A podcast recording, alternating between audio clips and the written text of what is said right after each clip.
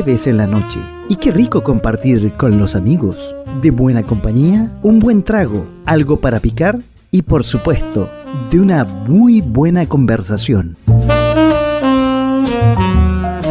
Hablando de todo un poco. No, no, pues esa intro no funciona, no corre. Ya, vamos de nuevo de a poco sin mascarilla. De a poco, sí. Ahí sí, de a poco sin mascarilla aquí en punto .fm.cl. ¿Cómo están? Muy buenas noches. Con una temperatura para hacer las 10 de la noche bastante elevada. Increíble, es una temperatura agradable, pero digámoslo que un poquito calurosa para empezar el programa de hoy aquí en .fm.cl ya estamos también en nuestra señal de Facebook en facebook.com slash .fm slash live. En Twitter aparentemente tenemos algún problema, un problema técnico con nuestro servidor que vamos a estar eh, solucionando a lo largo de esta noche, al igual que eh, en Twitch todo sale de la misma base. Twitch.tv.fm y en Twitter slash uh, twitter.com slash .fm hay unos problemas técnicos, al igual que Instagram. Tampoco estamos saliendo, pero vamos a estar saliendo luego en slash punto rayo abajo radio slash live. Pero bueno, si no nos pueden eh, ver, eh, pueden escuchar a través de ya saben, .fm.cl y si no, nos pueden eh, ver en Facebook, ya dijimos. Y este programa se revisita, se puede ver de nuevo en eh, Instagram, en eh, arroba punto raya abajo radio, los sábados a las 19 horas, también en YouTube, donde, como dice el profe, animador de uno de los programas de esta radio de los lunes, ahí está todo hermano. Y también en Spotify, sábado a las 19 horas. Y así estamos en todas nuestras plataformas en este programa que se llama De a poco sin mascarilla. Brevemente voy a decir lo que pasó durante la semana, que es gran notición. Los fondos E que bajaron increíblemente. Un poco desesperada, sobre todo la que está por jubilar, porque bajaron más de un 20%. Todo esto llevado al tema político que no nos va a convocar esta noche, pero algo vamos a, comentar cómo está la gente. Las colas que hay para la vacuna de refuerzo, hasta tres horas haciendo cola para la vacuna de refuerzo. Hay un candidato que sigue liderando las encuestas, que las encuestas han eh, sido cuestionadas en el último tiempo.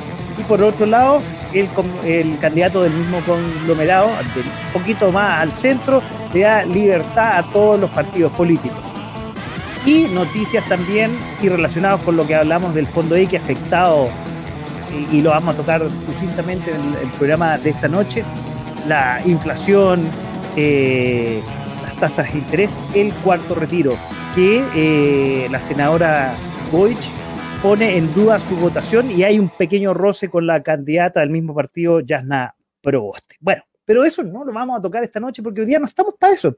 Hoy día estamos para compartir y disfrutar en este de a poco sin mascarilla en este jueves en eh, la noche aquí por .fm.cl. Oye, y vamos a empezar con una agrupación, hay un integrante solamente esta noche de la agrupación que nos va a acompañar, pero él eh, va a representar el, al grupo, un grupo de música india y del oriente. Es una destacada agrupación nacional formada en el año 2012, eh, con años de estudios en, eh, de música en la India.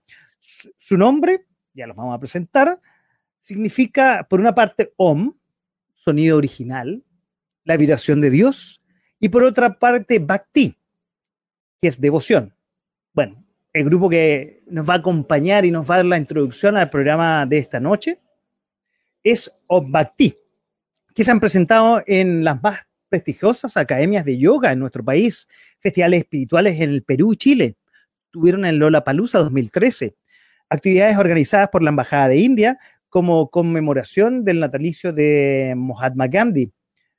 Tuvieron el Festival Diwali, conferencias destacadas con psicólogos y médicos internacionales, festivales, eh, musicales, quiero decir, como ya dijimos, el de Lola Palusa. Sus melodías están inspiradas en los mantras y ragas, canales que conectan con el misticismo de India utilizando instrumentos típicos del Oriente. ¿Y por qué vamos a estar con Om?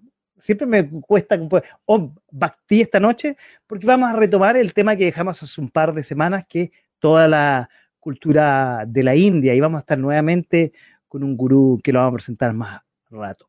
Hoy, ¿quiénes son los integrantes de este grupo Om Bhakti? Andrés Larraín en flautas, Ney de Turquía, Duduk y Chivi de Armenia, Patricio Urtubia, que aporta el ritmo en tabla, instrumento de percusión más popular de la India, Lalita Bajatba, que estuvo hace un tiempo atrás con nosotros, quien toca el sarot, que es un instrumento de 25 cuerdas, y últimamente la mandolina del sur de la India. Y por último, quien toca el santor o santur, que es un instrumento de 90 cuerdas. Ahí vamos a hablar un poco del instrumento. Tabla, tabla y otros instrumentos de percusión de la India. Es Juan Elgueda, que está esta noche con nosotros. Juan, muy buenas noches y bienvenidos a De a poco sin mascarilla en este especial de segunda, de segunda parte de la cultura india. ¿Cómo estás, Juan? Bienvenido. Hola, eh, muchas gracias por la invitación. Feliz de estar aquí con ustedes. Gracias, Francisco. Y bueno, con la mejor de la disposición para hablar de música, música de la India y de compartir, además, de transmitir las vibraciones sonoras. Oye, muchas gracias por eh, aceptar la invitación. Y bueno, sin más, te dejo con la música para que le demos ambiente al programa de esta noche aquí en .fm.cl y en De a poco sin mascarilla.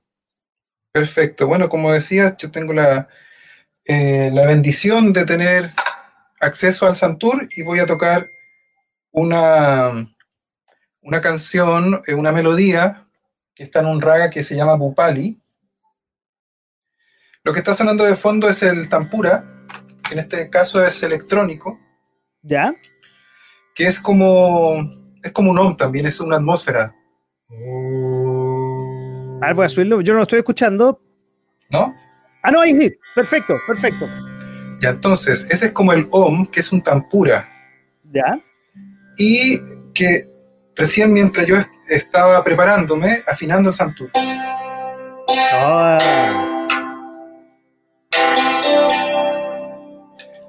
Entonces, bueno, Juan. Ah, perdón, vamos con la música.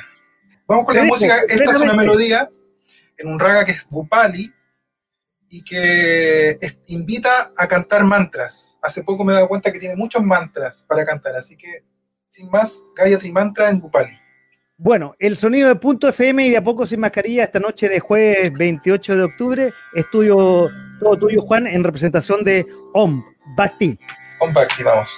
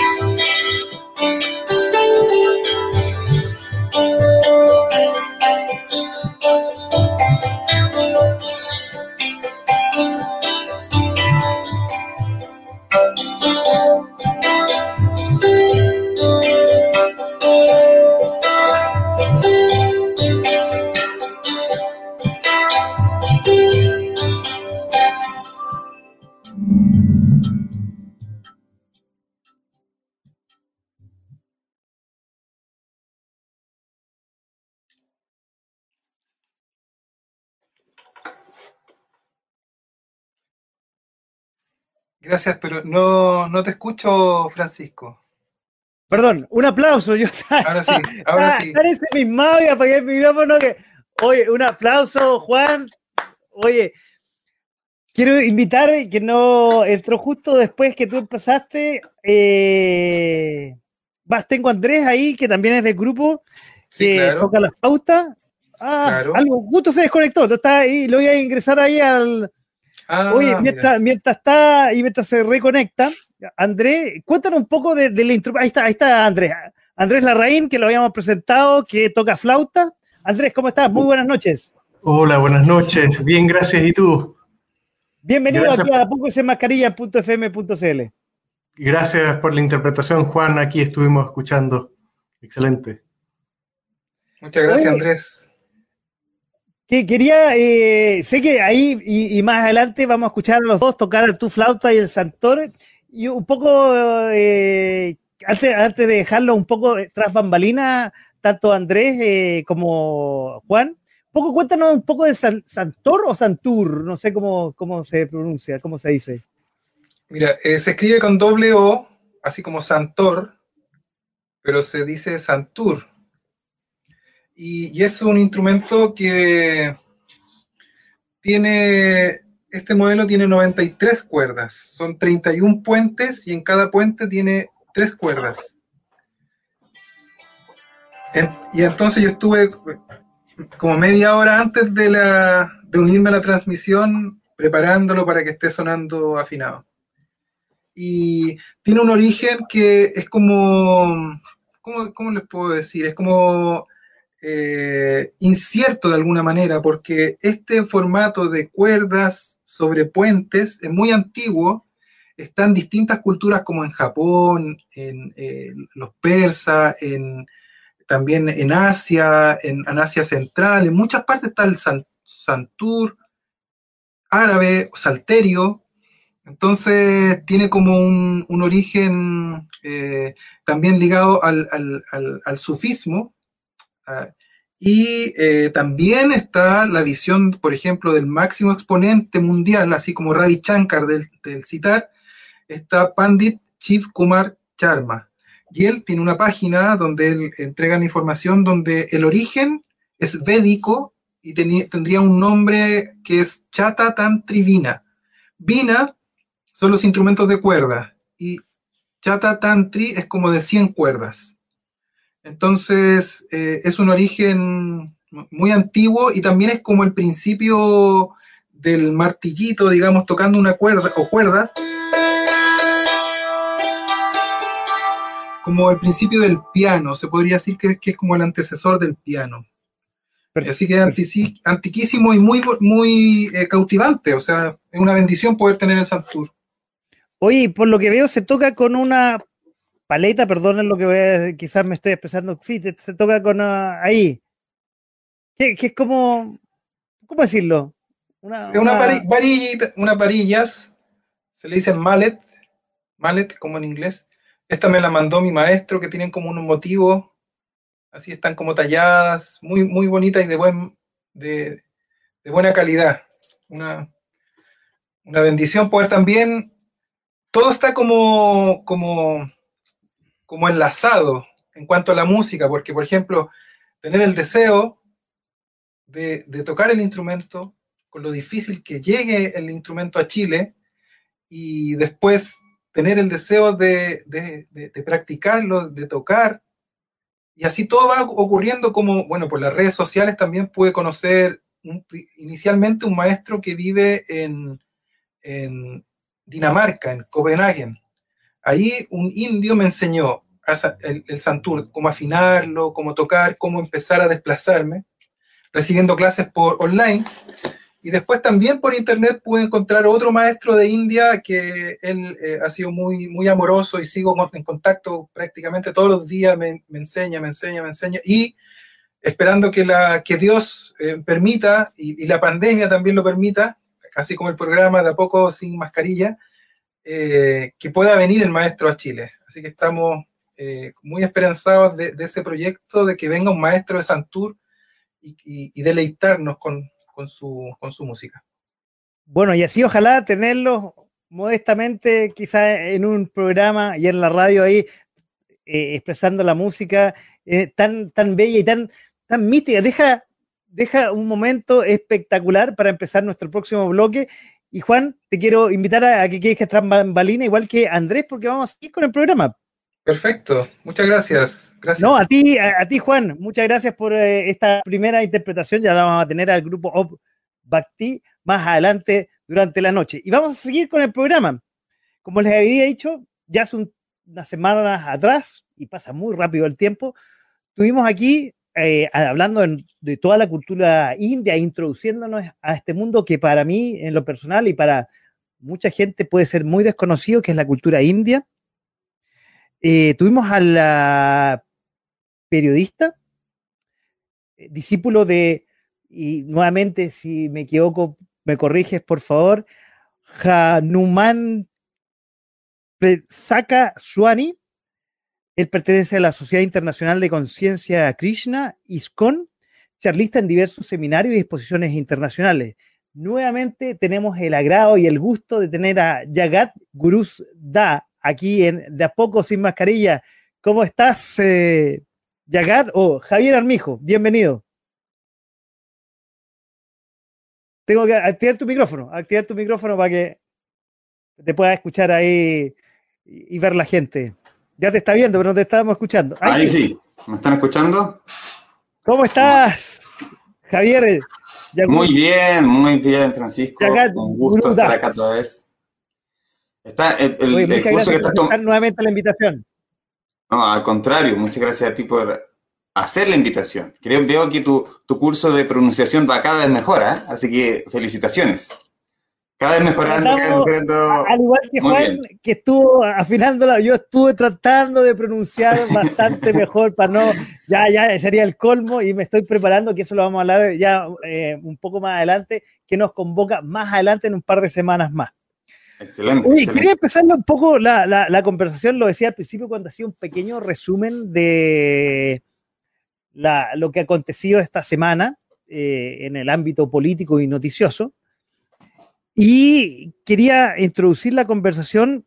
Estamos en pospandemia. Ya estamos, como dice el programa, acá abajo, de a poco sin mascarilla, ya estamos saliendo a la calle, ya estamos teniendo de a poco vía social. Eh, en el ambiente, como yo decía, está de a poco una inflación, hay tiempos eleccionarios, hay una pseudo polarización. Pero además y un poco lo conversamos en la tarde preparando el programa, eh, la gente está saliendo a la calle, pero de una como estuvo encerrada tanto tiempo, sale como, eh, sale a la selva, o sea, sale, estuvo demasiado amarrada y sale sin un relajamiento, no, al revés.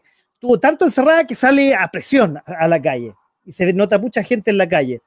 Entonces, mi pregunta, ¿cómo desde el punto de vista de la parte de la cultura india, de la espiritualidad, podemos enfrentar esta... Hoy justo está pasando ahí cerca de mí. confirmado, confirmado.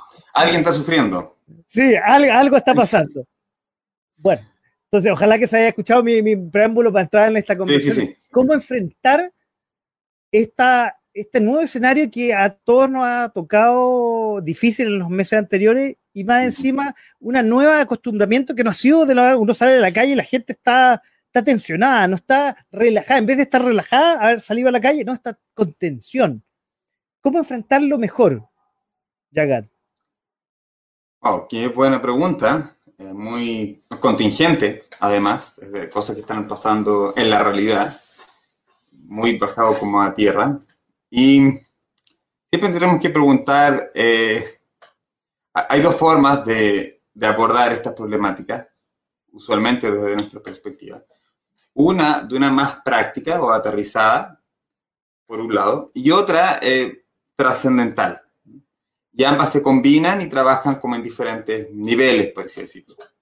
Y por un lado, eh, la cuestión práctica es que nuestro, el problema original es que no hemos sido entrenados, entrenadas para cuidar o más bien controlar nuestra mente. En estos textos antiguos de la cultura védica, tratamos de ocupar más el concepto védico que el concepto hindú o indio, que es un poco más reciente. Védico se refiere a Vedas, que son estos cuerpos literarios no era bélico, no, perdón. No, es, bélico, es védico, de Veda. Veda. perfecto. Porque bélica está la gente en la calle. Claro, claro, de hecho. Entonces, ah, esta cultura védica, eh, que se basa en los Vedas, que es este cuerpo literario eh, enorme, bueno, de hecho, lo comentamos la otra vez, la, la, base semántica de la palabra verdad, o la palabra vid, de vídeo, de ver, viene de este, de este base etimológica sánscrita Veda, eh, que es este conocimiento. Y entonces esta cultura védica eh, entrenaba a generaciones completas a controlar su mente. Y de hecho compara la mente con el viento incluso. Como se explica que controlar nuestra mente es más difícil que controlar el viento, es extremo.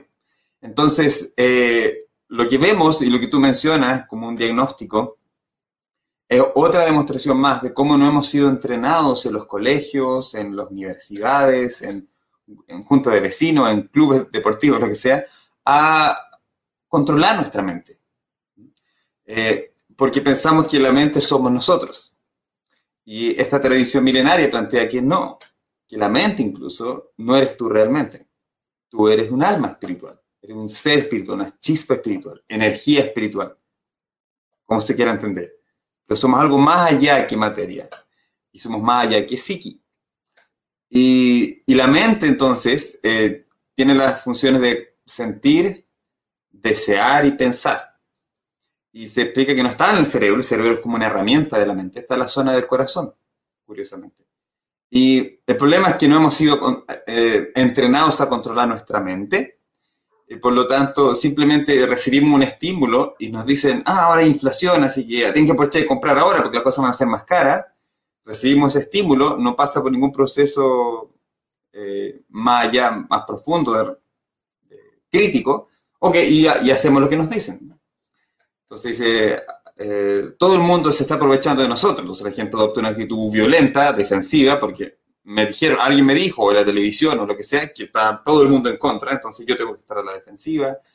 Y así, todo, y creo que parte de este principio de que no hemos sido entrenados a, a controlar nuestra mente, a poder identificar, ah, tengo este deseo, ¿por qué tengo este deseo? ¿De dónde viene?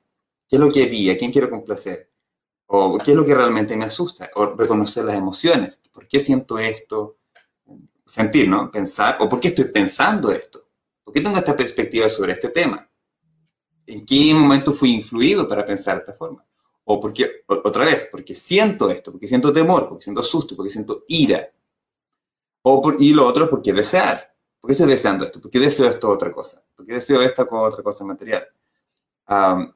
entonces, todo parte de ahí, y yo creo que hoy en día, o bueno, los últimos 50 años, 60 años, en Occidente no se enseña nada sobre estas técnicas eh, para poder controlar la mente. Ahora se ha hecho más famoso temas como meditación, yoga, etc.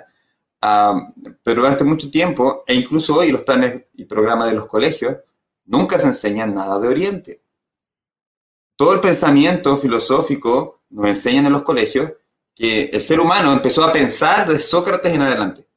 Y de ahí nadie más pensó, o sea, nadie más, nadie del mundo, eh, Azteca, Mapuche, Maya, India, nada, nadie pensó, solamente pensó eh, Sócrates, Platón, Aristóteles y de ahí para todos los demás. Kant, eh, Nietzsche, Heidegger y todos los filósofos, todos son, y además todos son europeos, o sea, todos son de un tiempo hacia acá, y además todos son de una zona del, planeta, y nadie más nadie más piensa.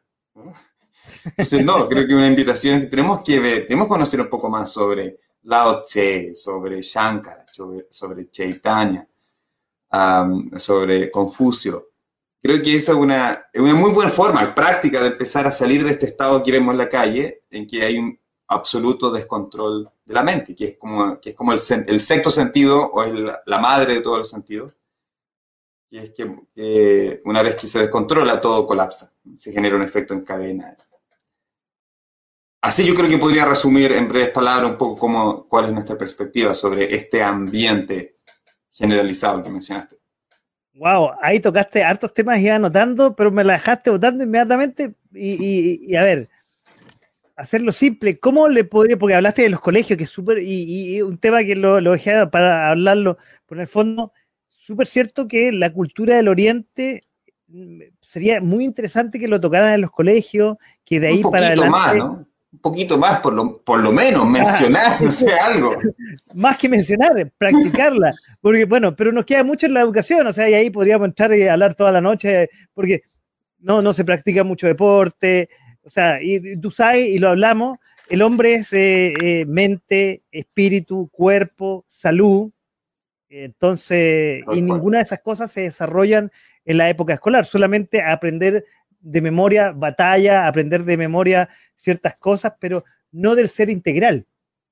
Entonces, concuerdo mucho contigo que falta mucho eso. Imagínate, y si no se desarrolla mucho el deporte, que sería como la, primera parte de la pirámide, más allá, olvídate, del, el, crecimiento del individuo en sí. Pero te voy a preguntar, por lo dejaste votando. ¿Cómo le podemos decir a la gente que nos está escuchando, que nos está viendo o que lo va a ver más adelante el programa, que está ansiosa por salir, está saliendo, está teniendo vida social, a veces se saca la mascarilla eh, y, está, y, está media tensa, como yo decía, enjaulada y de pronto salió de poder tener, no sé, voy a decir una tontera, ciertos ejercicios respiratorios mentales para poder salir más tranquilo a la calle, mm. más tranquilo para enfrentar los problemas, más tranquilo para, pues tú me podrías decir, oye, no, que haga meditación, no, quizás algo un poco más simple, supongo yo. Ideal sería quizás, claro, y, lo hablamos la vez pasada y, y, te puedes explayar en eso, hacer ciertas meditaciones, pero empezar, empezar por algo. ¿Cómo se podría hacer, Jagat?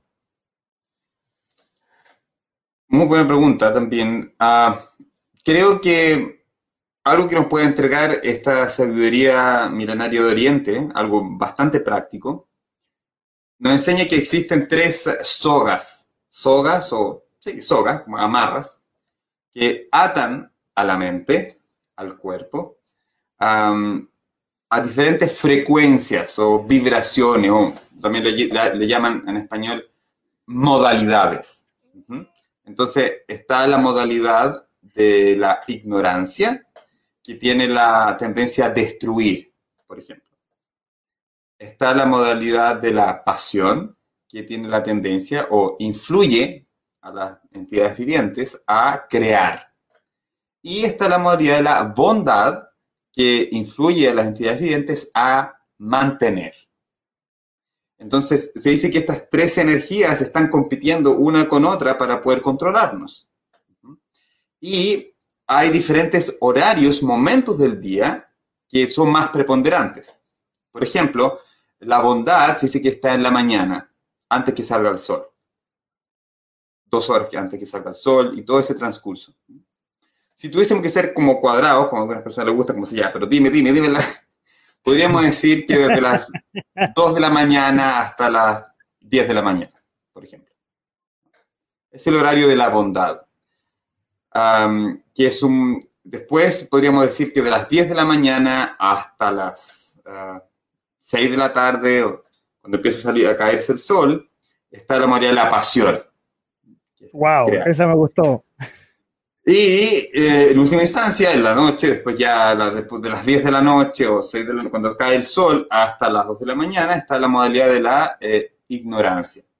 Y es, muy curioso porque si uno lo analiza, es tal cual la energía que prepondera, es real, no es teoría, es real. Por ejemplo, se recomienda que las personas se levanten antes que salga el sol.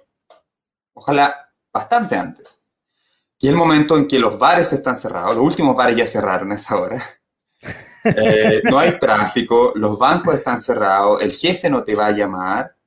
Es un muy buen momento para la introspección, para la lectura, para alimentarse con cosas nutritivas, para meditar, para conversar con la pareja en un ambiente pacífico, tranquilo. Eh, es muy recomendable ese horario. Después, a las 10 de la mañana, 9 de la mañana, sabemos que abren los bancos y ahí viene la modalidad de la pasión, de crear. Entonces se crean cosas, la gente tiene que trabajar, nosotros animamos a eso, obviamente, necesitamos, gente floja. Ahí empieza el, el, movimiento, la acción y las transacciones y, a veces a veces pelea. El momento que se empieza a mover la energía así para crear. Y después está la ignorancia, que es como dormir, el letargo, el sueño, el no moverse y un buen momento para la entretención, por ejemplo, conversaciones jocosas. Entonces, así el día está dividido de esa forma. Entonces, en base a tu pregunta, una forma práctica en cómo podemos reducir esta ansiedad es empezar a darnos tiempo de calidad para nosotros mismos en las mañanas.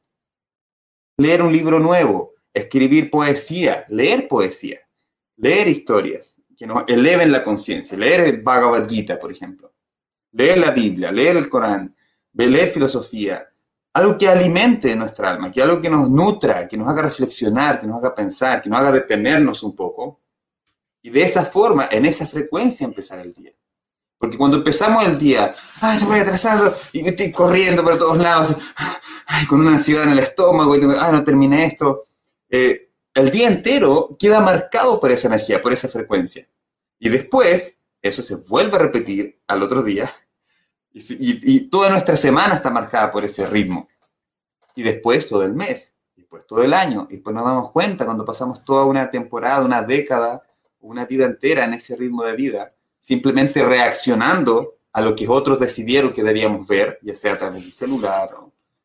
Entonces, algo muy práctico es aprovechar la modalidad de la bondad para cultivar el espíritu. Y eso implica no ver el celular, por ejemplo. Nada. Oye, pero ya espectacular y parece súper sencillo y súper coherente lo que tú estás diciendo. Pero te lo voy a arreglar al tiro, y perdón. Pero, a ver, eso es posible. O sea, hay muy pocas personas que lo podemos lograr hacer, dado por el trabajo que tenemos, porque hemos decidido por calidad de vida. Pero ya me imaginaba la gente en la noche, la gente que trabaja de noche no puede practicar esto, está sonada porque en el fondo su horario primero está cambiado. Después, lo que último dijiste, que es, la realidad, yo diría, del, me atrevería a decir, del 90% de los chilenos que se levantan las mañanas presionados porque tiene que entregar un informe en la mañana, porque no tiene que llegar atrasado porque el jefe lo va eh, a retar, porque eh, tiene que recorrer largas horas en las grandes ciudades, el metro apretado, de pronto se queda eh, parado y, el jefe se llega 10 minutos tarde y ya, lo, ya empieza la mañana mal. Mm. que el informe que, hizo no estaba tan bueno como él pensaba. Entonces empiezan las frustraciones y todo eso, y tú un poco lo deslizaste. Gente que empieza el día así, la semana así, el mes así, y quizás toda su vida, lamentablemente. Y súmale a todo el preámbulo que te decía de esto post pandemia, por llamarlo de alguna forma, que ha traído sus tensiones en las casas, nos ayuda mucho a esto que lo que tú dices, no, no digo que es perogrullo, pero eh, uno lo escucha y te escucha y dice, oye, pero en realidad tienes toda la razón y, que fácil sería hacerlo. Pero lamentablemente, eh, gran parte de la población no puede por las responsabilidades, los horarios, los jefes y un montón de circunstancias que no le permitiría meditar aunque sea cinco minutos. O algunos leen un libro en el metro, pero también el ambiente no te ayuda mucho a esto, eh, a esta compasión del ser humano, lamentablemente. Hay, hay dos, dos cosas que se pueden decir a eso. Una es que efectivamente el ritmo de vida moderno está diseñado para todo lo contrario, para acostarse a las 2 de la mañana viendo una película y para el único momento del día que uno va a tener cierta diversión va a ser ese horario. Entonces, efectivamente, el ritmo de vida no nos ayuda mucho, la verdad. Es como está pensado para que las personas estemos bajo ese estrés constante y no podamos hacer estas prácticas que cultivan el espíritu de las mañanas. Y por otro lado, eh, tú mencionabas, eh, suena fácil hacerlo, pero en realidad no es fácil hacerlo. No es fácil hacerlo porque eh, existe una cuestión, porque tenemos hábitos y los hábitos eh, se cultivan por muchos, muchos años. Entonces, en las universidades ya los chicos se cuestan tarde y se diseña de esa forma. si te cuestas tarde en el trabajo, no importa la hora que te acuestes, pero yo me acuerdo que en toda la universidad ese era, ese era como el estándar. Entonces, desde la más temprana edad, hacen que nuestro ritmo de vida creamos que es así. Pero en realidad es porque tenemos estos hábitos tan arraigados que es tan malo, no tan malo, pero tiene un punto de comparación como con fumar, por ejemplo. Está demostrado que las personas cuando duermen poco tiempo generan después enfermedades de diferentes tipos, el páncreas, diferentes regulaciones del metabolismo. Es real, es real. Dormir poco o dormir mal genera problemas de la salud. Entonces yo no estoy diciendo que durmamos menos, estoy diciendo que durmamos de mayor calidad. Y se explica que las horas antes de las 12 de la noche, esas horas son mucho más potentes para tener un sueño reparador, por ejemplo.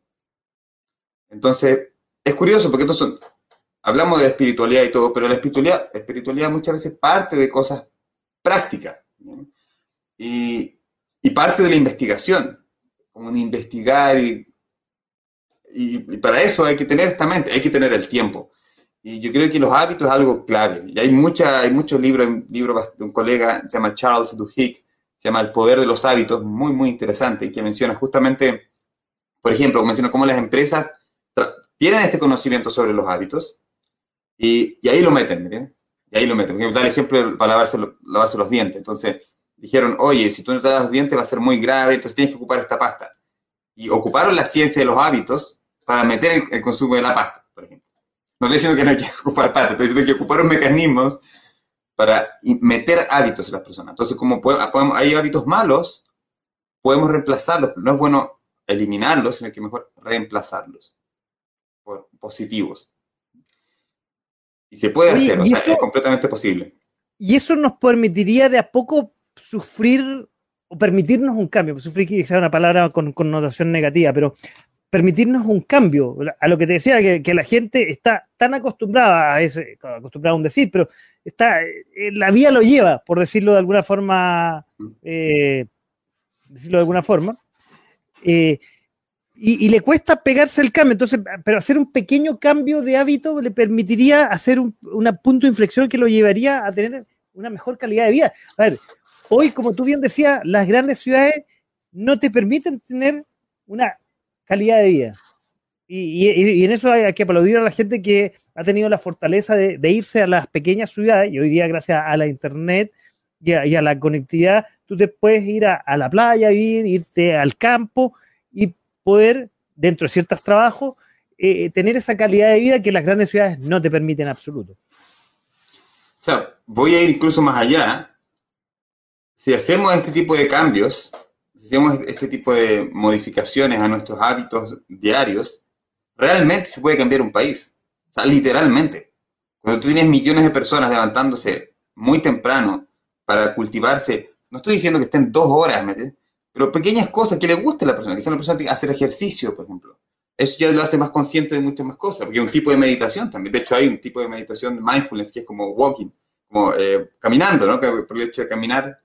Eh, te aseguro, Francisco, que si uno hace estos cambios, pueden generarse, eh, voy a decirlo de una forma graciosa, como estragos en la vida materialista moderna. El tipo de ritmo moderno lo podemos hacer colapsar con cambios de hábitos. Y ahí está la segunda parte, el segundo obstáculo para esto, que es, esta información tiene que llegar a los estamentos superiores de la sociedad, tiene que llegar a los líderes. ¿Por qué? Porque cuando tú haces un cambio, por ejemplo, cuando tú haces un cambio de horario y haces que haya luz solar a las 9 de la noche, los niños no se pueden acostar más temprano, están jugando hasta esa hora, empiezas desde la más tierna edad a meter estos hábitos de acostarse muy tarde en la noche. Y, no, y esa, esa energía valiosa que está a las 6 de la mañana cuando hay paz, cuando están los pajaritos cantando, incluso en muchas partes de Santiago, a pesar de que es ciudad, ese momento precioso se pierde, las personas están ocupándose ahí durmiendo, en un letargo absoluto. Entonces, se pueden hacer modificaciones, por ejemplo, en el cambio de hora. Que cuando es invierno, realmente se invierno extremadamente oscuro. Pero va a ocurrir que después, a las Sí, poquito así después de 5 de la mañana, 6 de la mañana, hay sol. Eso es un, cambio gigante. Porque empujamos, lo que deberíamos hacer es empujar a toda la sociedad a, retrasar su horario de, despertar. De verdad que tiene efecto, tiene efecto, o sea, parece ser algo muy superficial, pero cuando tú tienes millones de personas a las mañanas leyendo, investigando, por ejemplo, yo tengo dos clubes de lectura, los días martes a las 7 de la mañana los días martes y los jueves, y los domingos además con dos grupos distintos. Demos un libro, eh, filosofía, el Srimad Bhagavatam y la enseñanza del señor Chaitanya, son dos libros distintos, y lo estudiamos, y un libro que nos sacamos la cuenta, nos vamos a demorar como 20 años en terminarlo. este, el tomo 1, este es el tomo 1, ah, y, son, y, son, y son 18. Ah, ya. vamos, al capítulo 5 después de un año. Pero bueno, ¿cuál es el punto? Que no estamos buscando una meta, no queremos llegar a un resultado, sino que por el mismo hecho, el mismo proceso, tenemos que disfrutar el mismo proceso de estudiar estas cosas, discutirlas. O sea, yo no lo hacía, yo ni siquiera estoy diciendo que yo era un gran ejemplo, simplemente en pandemia nosotros dijimos con unas amigas, mi esposa y todo, dijimos, oye, tenemos que hacer, o sea, tenemos que hacer algo, como no podemos permitir que esto nos gane. ¿no? Ok, leamos este libro maravilloso y empecemos. Y se empezó y lleva más de un año y medio y, y se levantó la cuarentena y seguimos. Yo no soy ninguna persona extraordinaria. De hecho, mi nombre es Jagat Guru Das, que significa sirviente, sirviente del Guru del universo, que es un nombre de Krishna, la divinidad, Dios. Ah, pero yo no soy un guru para nada, yo soy un estudiante. El punto es que yo no soy ninguna persona extraordinaria, a veces me levanto tarde y todo, pero se puede hacer, ese es mi punto que es posible, cuando yo tengo semanas así, levantándome a las 5 de la mañana, meditando, yo también tengo un trabajo, tengo una, empresa también, o sea, no, estoy muy involucrado en las cosas de este mundo, como se dice, pero se puede hacer, pues la conciencia de uno puede cambiar. Yo aseguro, aseguro a todas las personas que están viendo que si, hacemos esos cambios, como doble check, cambiar nuestro hábito positivamente, te aseguro que va a haber otra vibración, otra vibra del metro a, a las 10 de la mañana es posible, pero claro, se necesitan políticas públicas, mucha gente conversando. Yo fui invitado al, Ministerio de, Salud hace un par de años, en que nos invitaron a todos, a todos los diferentes representantes de escuelas de yoga. Entonces tuvo Astanga Yoga, Hatha Yoga, el caso nuestro que es Bhakti Yoga, el yoga de la devoción, del amor, de la, de la introspección. Y entonces todos los diferentes yogas estábamos ahí y se, estaba pidiendo, estaba redactando un documento para poner los consultorios para presentar estos son los lugares, lugares certificados donde se enseña yoga, etc. Ese como era el proyecto. El punto es que eso se tiene que hacer. Se tiene que juntar mucha gente pensando en el beneficio de la sociedad en su conjunto y con esa motivación. No queremos ayudar a la gente. Eh, queremos ayudarnos a nosotros mismos. ¿Cómo lo hacemos? Y es posible. Es posible. Ese es mi punto. Oye, e, ese último punto, bueno, lo, anoté porque tú lo tocaste y es súper importante y sobre todo este, hablo de las políticas públicas, de las autoridades y los líderes del país, sobre todo en este momento que eh, es un momento en las próximas semanas donde vamos a experimentar ah, elecciones presidenciales en nuestro país. Y donde, y esto ya una opinión personal, pero es cosa de ver la realidad, los políticos y, la, y, los candidatos hoy día no están dando el ancho. De hecho, no hay ninguna política eh, actual o propuesta de los candidatos que esté relacionado con lo que estamos hablando, que sería mm. eh, la calidad de vida. Y un poco lo que tú dijiste de la que te invitaron a, reuniones eh, con, con, autoridades de gobierno. Ninguna política de, que ayude al bienestar de la sociedad, de, la población, menos de la salud mental, digamos, que, está tan deteriorada antes de la pandemia y post pandemia, olvídate. Entonces, eh, voy a tornar un poco la conversación. Hablamos hace un par de semanas. Esa idea, esa idea. Somos, energía. Y todo hemos, durante todos estos minutos hemos hablado básicamente de que estamos frente a energía durante este año que no han sido lo más positivas, primero, encerrados todo el año. Mm. Dos, el ambiente político hoy día está tendiendo a polarizar. Entonces, a la gente eh, le llega toda esta energía que, digámoslo, escucha las noticias del tema de la inflación, del posible desempleo, el alza de tasa, que son energías que, digámoslo, que no son muy positivas. Absolutamente, sí, es verdad. Eh, como tú dices, es inevitable, o sea, no es una opinión de lo que está ocurriendo. Si alguien ve las noticias un poco, un poco, nada más, se da cuenta que hay un ambiente muy enardecido, muy negativo. Y, ahí también, siempre nosotros tenemos dos formas de abordarlo. Eh, una desde el punto de vista más trascendental y otro más práctico. Desde el punto de vista práctico, eh, en esta cultura védica se hablaba de los raya rishis. Raya también es la base semántica de la palabra rey en, español. Los rayas eran los reyes, rayas. Eh, y algunos dicen Maharaj también, Raj. Ah, entonces, eh, R-A-J, Raj. Hay diferentes Raj y Raji, Raji. Ah, en el caso de, la, de las reinas era Rani, Rani, Maharani. Y entonces estos reyes eran rishis, eran raya rishis. Rishis significa sabio. Entonces los líderes en la antigüedad eran raya rishis en esta cultura védica milenaria.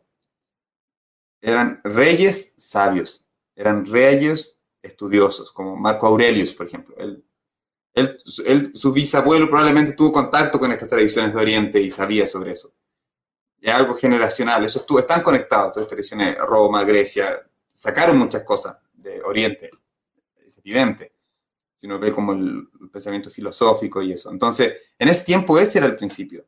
Los líderes eran personas sabias, autocontroladas, que servían a sus súbditos. De hecho, no ocupaban la palabra súbditos. Ellos servían a la población y, y decían, y su concepción era, este es mi servicio el servicio del zapatero a hacer zapatos. El servicio mío a administrar. Pero van a pasar 30 años, 40 años y voy a morir. y se va a acabar y voy a tener el mismo destino que todo el resto. Es un cargo, una posición que ocupo, lo voy a ocupar con responsabilidad durante un periodo de tiempo y después me voy a retirar. Y se retiraban al bosque. Dejaban todas sus pertenencias, dejaban todo, la esposa o el hijo mayor, y se iban. Dejaban todo lo material y decían, bueno, vamos a la siguiente etapa. Entonces, es una forma de verlo bien práctico. Necesitamos muy lejos. muy lejos, claro. muy, lejos a lo que se está viendo hoy día de los políticos, no solamente en Chile, pero dejémoslo en Chile. se, no es, se sirven a ellos mismos, no a la población, lamentablemente. Y por eso quizás un poco lo que estamos viendo de energía no muy positiva en este ambiente político. Porque la gente ya está, se, se nota que está cansada de que los políticos, y perdón que haya metido en el tema, pero es parte de la contingencia y parte por supuesto, por supuesto, esa es la idea del, programa, el programa de hoy, esa es la idea del programa de hoy. Eh, que es un hecho. Exactamente, y no podemos estar ajenos de eso, y eso es otra carga que yo te digo que, que no, es positiva para la gente, porque sabe que el que está al frente vendiéndose como posible candidato a presidente, a diputado o senador, es para servirse a sí mismo o a su partido o a su familia, no a las personas que se supone que eh, se sirve al mismo. Como tú, al contrario, decías que era la tradición, que la gente el, y, los políticos antiguos los eh, se eh, eran para servir a la población. En algún momento se trastocó, no tengo idea cuándo. Tal cual, ese era el, principio fundamental. Y hay mucha historia de cómo esto se ocurría, eh, cómo se daba en el día a día. Por ejemplo, un ejemplo random, pero por ejemplo hay un caso de un rey que se llamaba Rama. El rey Rama eh, estaba con su esposa Sita y una vez llegó un, eh, un, caso muy, muy, muy, muy extraño. Era un brahmana, que era la gente más elevada en ese tiempo, que era como los sacerdotes o intelectuales, y, y llegó con un perro y el perro era un poco místico porque hablaba. Entonces, muy extraño, ¿eh? este perro está hablando y como que... No era el perro de Liquigar, no. probablemente era el, el, bisabuelo de ese. Entonces, ese es el ejemplo que van a la corte del rey porque el brahmana se creyó muy superior, el, el piso, el perro pisó su, uh, su sombra, entonces él se enojó mucho y lo golpeó. Y ahí habló el perro. Oye, ¿por qué me pega? Digo, pero ¿cómo un perro está hablando? Y bueno, esto tiene que resolverlo al rey. Y va el rey y el rey está atento a toda la, todas las solicitudes. Y bueno, ahí tiene una conversación de, oye, pero qué extraño esta cosa, como que usted es muy mal, usted no porque está, sea un intelectual o un sacerdote puede dañar a otra entidad viviente, eso no se hace, pues por eso somos vegetarianos. Así que tiene que pagar, tiene que tener un castigo, eso no puede ser así. Y el, perro dice, ah, entonces Rama, este rey, que se dice que era un avatar de Krishna, dice, oye, este rey es muy interesante porque es un perro que habla, así que podríamos pedirle opinión. ¿Qué opina usted? ¿Cuál es el mejor castigo que podría tener esta persona por tener un mal comportamiento? Y bueno, sale un poco del tema. El punto es que él le dice, yo creo, el rey, el, el perro dice, yo creo que el mejor castigo es que él se vuelva líder de una gran institución religiosa. Ese es el mejor castigo. Y todos quedan como extrañados mirándose como, ¿pero eso es un castigo realmente? o sea, como, ¿cómo es posible, no? Y el rey le dice, sí, es un castigo. De hecho, fue mi último nacimiento. Eh,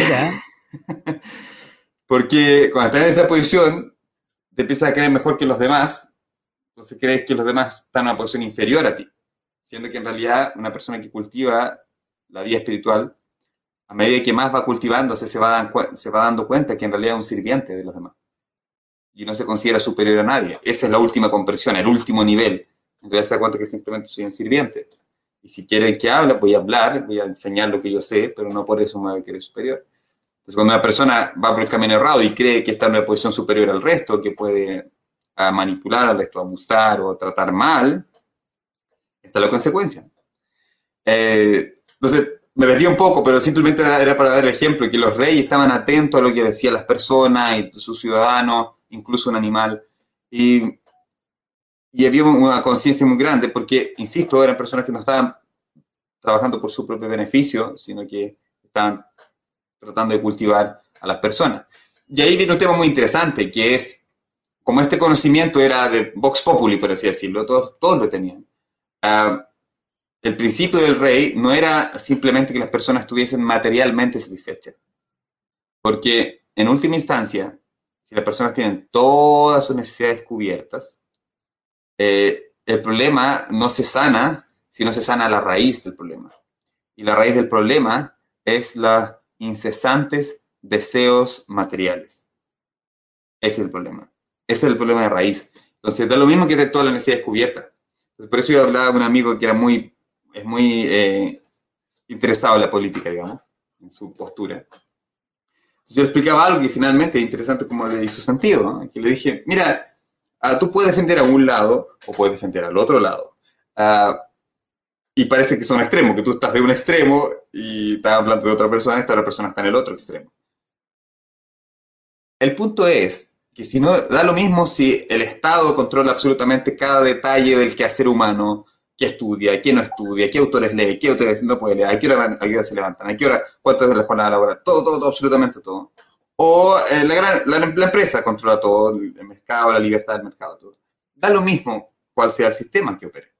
Si no se resuelve el problema raíz, que es la codicia, la lujuria, la falta de control mental, uh, el fortalecimiento del espíritu, el, elevar el estado de conciencia y que no esté en un nivel bajo, uh, la avaricia, la envidia.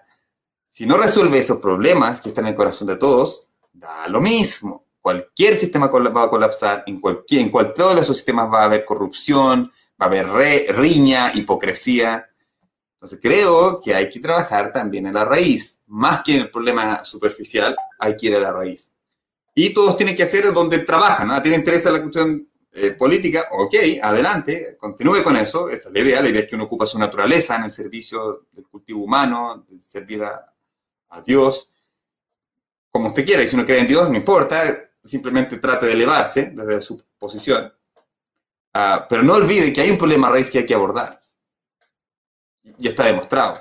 Hay un ejemplo, por ejemplo, ah, hace algunos años atrás, no recuerdo el año exacto, la Interpol hizo un, eh, con algoritmo de inteligencia artificial, creó a, a una chica de Filipinas o Tailandia, de 12 años, y la creó artificialmente digamos, con una imagen, se pusieron con muchas imágenes, se crearon así como en, tercera dimensión, cuando la tercera dimensión ya estaba en un nivel grande. Y empezó a, a, modelar correctamente y después un agente del FBI se metía en salas de chat y ella, e, este agente representaba a las chicas. Entonces salía la imagen de la chica con la, con la cámara y hablaba con hombres. Y miles y miles de hombres le hablaban a la chica pidiéndole que se quitara la ropa, por ejemplo.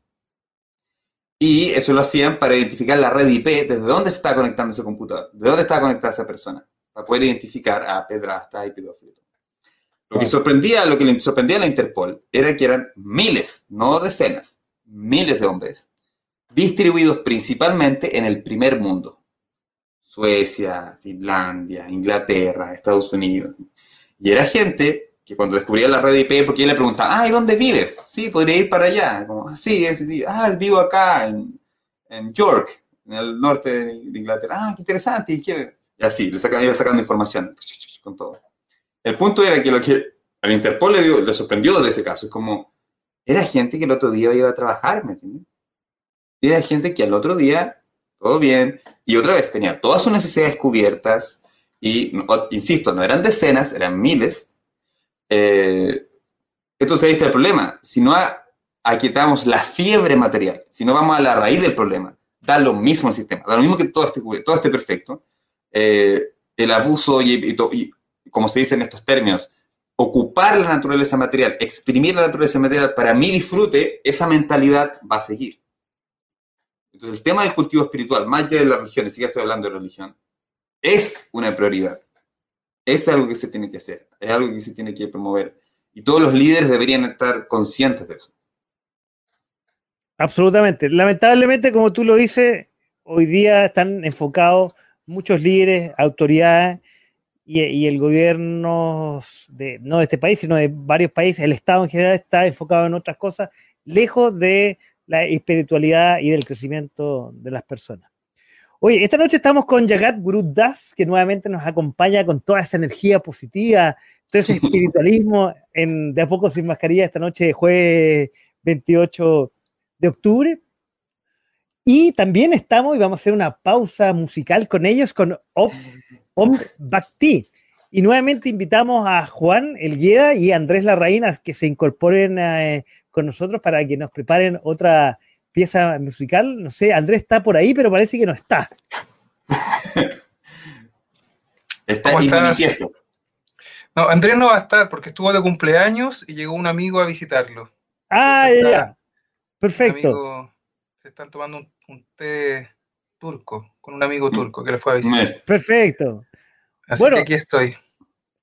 Juan, te dejamos a nombre de Om Bhakti y tu Santur que nos acompañe eh, con la música de Om Bhakti. Bueno, encantado. Esta segunda pieza es, una inspiración de maestros de música de la India, de del mismo maestro que hablaba de Pandit Shiv Kumar Sharma y Hari Prasad. Eh, la canción se llama Harmony y nosotros hacemos una versión junto a un Bhakti y eh, es como una invitación hacia atraer la armonía y la música es una herramienta muy importante para encontrar la paz. Así que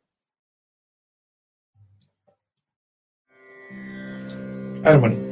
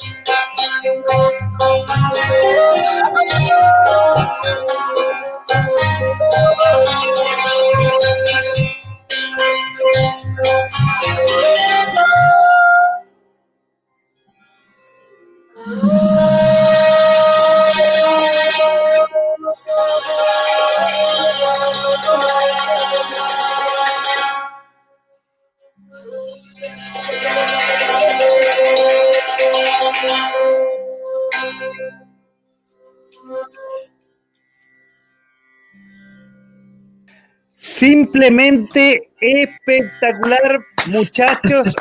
Om Bhakti sonando esta noche con la, flauta de, de, Andrés Larraín y el Santor, Santur de Juan Elgueda.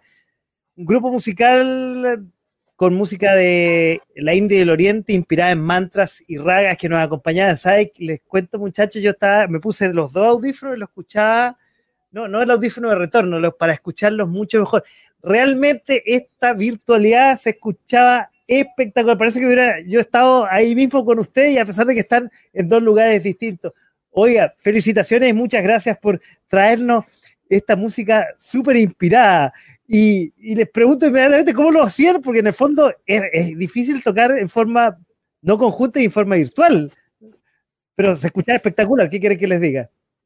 Andrés, ya que no te hemos, no te hemos escuchado, bienvenido. Sí, bueno, muchas gracias, eh, Francisco, y a, todos ustedes, digamos, por la invitación. Eh, sí, es, difícil eh, a veces el mirarnos mientras tocamos, es importante y a veces eh, no se podía porque nos enfocaban o a uno o a otro, y bueno, pero el oído y el escucharse el uno al otro es, importante y, Juan, digamos, lo hizo muy bien también al respecto. Hoy realmente, no, espectacular. Y quiero comentarle aquí, Silvia Elisa Elgueda, que algo tiene que ver con eh, uno de nuestros invitados esta noche, manda beso. Silvia, Muchas gracias por estarnos escuchando y salió espectacular. ¿Crees tú, Silvia? Dan, mándanos un saludito ahí para que lo compartamos ahí. Eh, mi hermana, una cosita y no se nota. Mi hermana, e-, ella desde Villarrica, ahí se conectó y escuchó la música. Hoy, eh, bienvenido Silvia. Y bueno, en, un momento más te vamos a compartir que la próxima vez, que va a ser el 18, eh, vamos a estar con Bhakti Vamos a tratar de que sea en directo. Vamos, yo voy a tratar de estar ahí con ellos, porque tenemos una sorpresa que en la segunda parte vamos a hablar con eh, nuestro otro invitado, que es Yagat Gurudas, ya hemos hablado, bueno, de la cultura del Oriente, eh, de esta cultura milenaria. Lo que me encantó y que voy a tratar de empezar a practicarlo, para, mí es fácil, pero como decíamos, para gran parte de las personas no es tan fácil, eso es meditar antes de las 10 de la mañana, de 10 a, a, 20 parece que era, eh, eh, viene, o a 12 era toda la pasión y después de la noche la ignorancia. Yo eso es lo que más practico porque realmente soy un ignorante total. Pero por eso, con esto trato de tratar de elevar un poco la, la conversación y tratar de culturizarme un poco más. Yagat, bienvenido nuevamente. Muchas gracias, estamos felices. Juan y Andrés hemos estado en muchas batallas, no sé le llamamos, pero eh, está mal puesta la palabra, pero sí, hemos estado en diferentes campos de actividades juntos, de muchos eventos hace ya años. Hoy nos acompaña con esa grata música y, ah, mira, aquí, bueno, nuevamente Silvia, saludos desde el sur, te saludamos Silvia y ya te quedamos gratamente invitados para seguir, obviamente, en la programación de .fm.cl, pero lo que vamos a conversar a continuación, que el eh, par de días más no, no son las votaciones, no, vamos a hablar de los que nos convoca el 18 de noviembre, que vamos a tener un gran invitado, un gran maestro, y un poco, Yagat, quiero que un poco nos adelante de a quién vamos a tener de invitado y a qué, de qué, aparte de la música de Op Bhakti que vamos a tener, eh, de qué vamos a conversar, quién es la persona, este, este, este maestro que vamos a tener eh, eh, con nosotros en .fm.cl, ni tampoco sin mascarilla, en tres semanas más. En tres, semanas más vamos a contar con la presencia de Hanumat Prashak Swami, cuyo nombre civil es Hubert Hutchin Robinson. Él es un maestro en esta tradición eh, Vaishnava hace muchos años ya, practicante 50, 49 años en la, en la práctica de este Bhakti Yoga, de yoga de la devoción. Y él es muy... Eh, constante y muy fijo en sus prácticas, muy... y al mismo tiempo tiene otra eh, parte de su vida, porque él ah, conoció esta tradición cuando era joven y él estaba terminando, en ese tiempo ya había terminado, eh, la carrera de psicología en la Universidad de California, una de las mejores universidades no solo de Estados Unidos, del mundo, y fue graduado con honores, de hecho, como la mejor de su promoción. Entonces recibió una beca, todos sabemos que la educación en Estados Unidos es muy, muy cara. Entonces recibió una beca para uh, cursar un doctorado en psicología en la Universidad de Northwestern en Chicago. Y en ese punto, cuando se empezó a hacer tantas preguntas sobre qué es este mundo, qué va a pasar después que yo muera, y cuestionándose muchas cosas. Y en ese contexto es que él se empezó a preguntar, ¿no? ¿Dónde, dónde puedo ir? Ah, quiero respuesta. Y fue a su mentor, que es muy común en Estados Unidos, que uno va, tiene su mentor, y que es como el jefe académico. Y él, el mentor de él era el jefe de la Asociación de Psiquiatría Americana, curiosamente. Entonces, dijo muchas preguntas. Y este eminencia le dijo, ¿sabes qué? Las respuestas a tus preguntas no están acá en realidad. en las cosas que nosotros estamos estudiando. Las respuestas a tus preguntas están en Oriente, le dijo. Imagínense, una, eminencia desde el punto de vista de la, de la psicología le dijo así abiertamente. Tus preguntas son demasiado...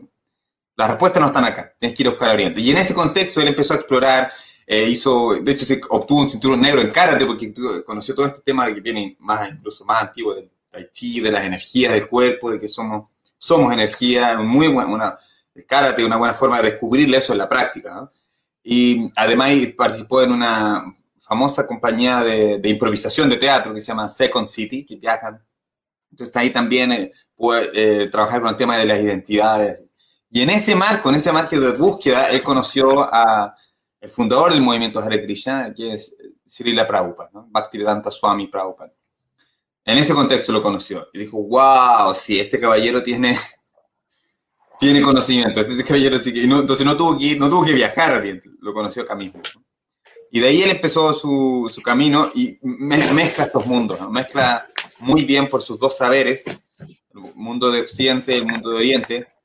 Entonces ha organizado, por ejemplo, eventos en que han ido premios Nobel a Lorenzo. Por ejemplo, en el fin de los 90, principios de los 90, fin de los 80, su dos eventos, se escucha, parece que hay un micrófono abierto, aparentemente ahí, ahí parece que era Juan, ahí, ahí lo estamos sacando, lo estamos sacando un poquito. Eh, entonces, él en ese contexto es que conoce a, su gurú y como tenía esta formación, digamos que empezó este doctorado y, se volvió monje tiempo completo, se entregó completamente a la práctica, él ahora ya en la madurez de su vida, él mezcla mucho este mundo. Por ejemplo, tiene, hizo un evento se llama Psicología y lo Sagrado en Perú durante tres años. Fueron, vinieron una eh, experta en, Freud desde el psicoanálisis desde Nueva York, vino gente, gente, de Chile, de Australia, fue ese evento. Él tiene esta capacidad de convocar a muchos expertos, eh, académicos, investigadores sobre estas diferentes temáticas. Entonces, como le decía, y organizó eh, al principio de los 90 un evento en, se llama Ciencia y Veda, que fue Georgetown, fue el tipo que inventó el rayo láser, premio Nobel, participaron en ese evento, como los Vedas de India y la ciencia. ¿Cómo pueden conversar estos saberes? Entonces, eh, bueno, sin ir más lejos, que mismo en Chile, él dio una charla sobre Carl Jung, que es su área de investigación más reciente de los últimos siete años, y la India mística. Entonces, dio una charla sobre ese tema, y decir, cuenta a veces, ¿no? que empecé en la Fundación Pablo Neruda, y se empezó como a comentar o como a cuchichear, así como, oye, hay alguien aquí, hay alguien aquí, y no era nada más y nada menos que Humberto Maturana. Humberto Maturana fue a escuchar, junto con Jimena Dávila, fue a escuchar la charla de este Swami. Después lo invitaron a Matrística. Bueno, esto quizás. Ah, sí, pero así es público, le hay fotos y todo. Y, y, lo invitó a Matrística para poder conversar con él. Ah, hizo un evento en 2008 en, el Instituto de Estética de la Universidad Católica, que es Hamlet y Arjuna. Una conversación entre Veda Vyasa, este autor eh, emblemático de Oriente, del Oriente clásico antiguo, 3.000 años antes de Cristo, con Shakespeare, de Europa. Entonces hizo este, estos dos vínculos, el autor inglés por, eh, por como por, naturalmente, y el autor de Oriente también emblema. Hizo una charla magistral, se llenó de público, porque decía, dos príncipes, Hamlet y Arjuna, están pasando por un problema en su vida. ¿Cómo lo abordan? ¿Qué preguntas se hacen? ¿Cómo lo resuelven? Un tratado literario y filosófico muy profundo. Y en su última presentación sobre ese tema, Carl Jung eh, Raúl Zurita, que es el Premio Nacional de, Literatura, estuvo ahí recitando su versión, porque tradujo Hamlet al español, eh, un extracto de Hamlet. Entonces, Hanumat Preshak Swami es una persona realmente un honor eh, contar con él en, Latinoamérica. Él está, está, muy conectado con Latinoamérica, él se esforzó sin ningún curso especial ni nada, solamente por visitar, aprender español. Entonces, él habla español. Y eso le da también la oportunidad de poder conectarse con mucha gente acá. En, Argentina también, yo he estado con él en Argentina, en Perú, que son los, países que más visita Latinoamérica. Se ha reunido así con personas realmente importantes, particularmente en el caso de la investigación de, Carl Jung y lo que su aporte a, a, la psicología moderna y los entendimientos que hay de las sabidurías ancestrales desde el punto de vista de Jung. Entonces, eh, realmente es un honor contar con él, una persona muy, muy especial. Eh, recuerdo también cuando tuve una charla en La Nación, al diario La Nación, acá en Chile, y eh, Martín Huerta, que era el encargado de cultura en ese tiempo, Adeo, aceptó que se hiciera este evento y como estuvo, lo animó y, ayudó mucho. Y es fotógrafo de profesión, ¿no? Entonces, cuando él lo vio, vio a Hanuman Project Swami, quedó así, dijo, él sí es una persona espiritual y fue a buscar su cámara, que no la ocupaba ya en ese tiempo porque ya estaba trabajando detrás de un escritorio, por así decirlo, y sacó su cámara para poder capturarlo. Es una, una persona muy, muy especial. Yo soy su estudiante y lo conozco hace, cerca de 20 años. Y es una persona muy, muy íntegra también, ¿no? Yo lo conozco como la parte de la trastienda, de hecho, en el monasterio que tenemos acá, el templo que tenemos en Santiago, hubo unos problemas la última vez que vino y se quedó en mi, en mi hogar y efectivamente se levantaba de madrugada, así como dos de la mañana, a hacer sus prácticas de meditación. Pero eso lo hace por 50 años. Y, y, uno, de hecho, él se conecta todos los días, todos los días, donde quiera que esté, a la ceremonia que es como estándar en todos los templos, que es a las 4 y media de la mañana. Levanta y ahí esté, si está en su, en su moto, motorhome, Estados Unidos, o está en un templo grande, se conecta con las personas que lo seguimos en otras partes del mundo, y ahí uno, bueno, hace la conversión horaria y se conecta todos los días. Entonces, una persona que habla, pero también lo vive. Y además tiene esa humildad que debería tener todo devoto avanzado, en que siempre todos los réditos se los da su propio guru. Siempre simplemente dice mi maestro, el que me ha enseñado todo. Es una persona muy humilde, muy especial, y yo creo que va a ser... Eh, y la idea es que hable sobre Carl Jung y la India mística y cómo estos mundos, estos mundos conversan principalmente, Oriente y Occidente, a través de la literatura, los saberes. Sócrates también, él tiene un, tiene un evento, el Fedón, tiene, una, una, charla sobre ese tema. Pero en general la idea es que conecte estos dos mundos a partir de su perspectiva, que ella tiene su práctica por un lado y su formación profesional por otra, investigación y todo. Y la idea es que Prasad Swami pueda eh, iluminarnos y también se puede hacer preguntas, con esa idea también de que este programa sea tan interactivo. Así que estamos muy contentos de vuestra invitación. No, o sea, más que nuestra invitación de la radio va a ser un honor tener una, una persona de, esa magnitud, de esa humildad, tenerla acá en la radio.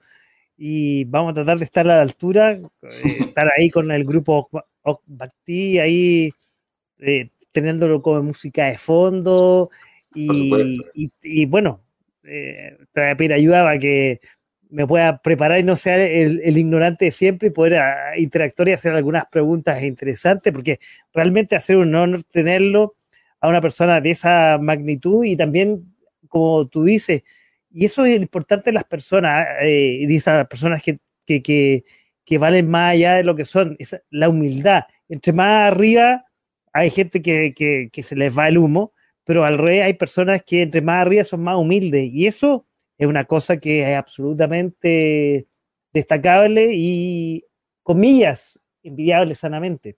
Mm. Prabhupada, nuestro maestro, como principal, él da un ejemplo, tengo una, imagen de acá. A ver, mientras busca ahí lo que... Mira, nuevamente Silvia, mientras tú estabas conversando, nos manda un mensaje, ella que que un poco lo que estábamos hablando de irse fuera de las grandes capitales. Eh, eh, tengo entendido, ella está en el sur, ¿no? Ahí nos puede decir Silvia dónde está. Dice, manda un mensaje muy importante, la meditación y la oración. para liberar la mente y prepararla para la buena actitud ante la vida y lograr ser feliz en este mundo lleno de egoísmo y de problemas. Silvia, ¿qué quieres que te diga? Estoy, no un 100%, estoy 150, 200% eh, compartiendo lo que tú dices, absolutamente. Y un poco lo que hablamos en la primera parte del programa. Lamentablemente, mucha gente no tiene el tiempo, no se da el tiempo y el ambiente no le lleva mucho a lo que tú dices, a la meditación, a la oración y a estar en un, eh, en un espacio dedicarse a ellos mismos. Muy poca gente, lamentablemente, en esta sociedad que nos consume. Absolutamente de acuerdo. Lo que quiero mencionar es que, bueno, aquí está una foto de un libro de nuestro maestro espiritual, Srila Prabhupada, le decimos nosotros, Prabhupada, o su nombre más como académico es Bhaktivedanta Swami, él eh, daba un ejemplo en relación a lo que tú mencionabas, como un árbol. Él dice que cuando un árbol más frutos tiene, más se inclina ante los demás.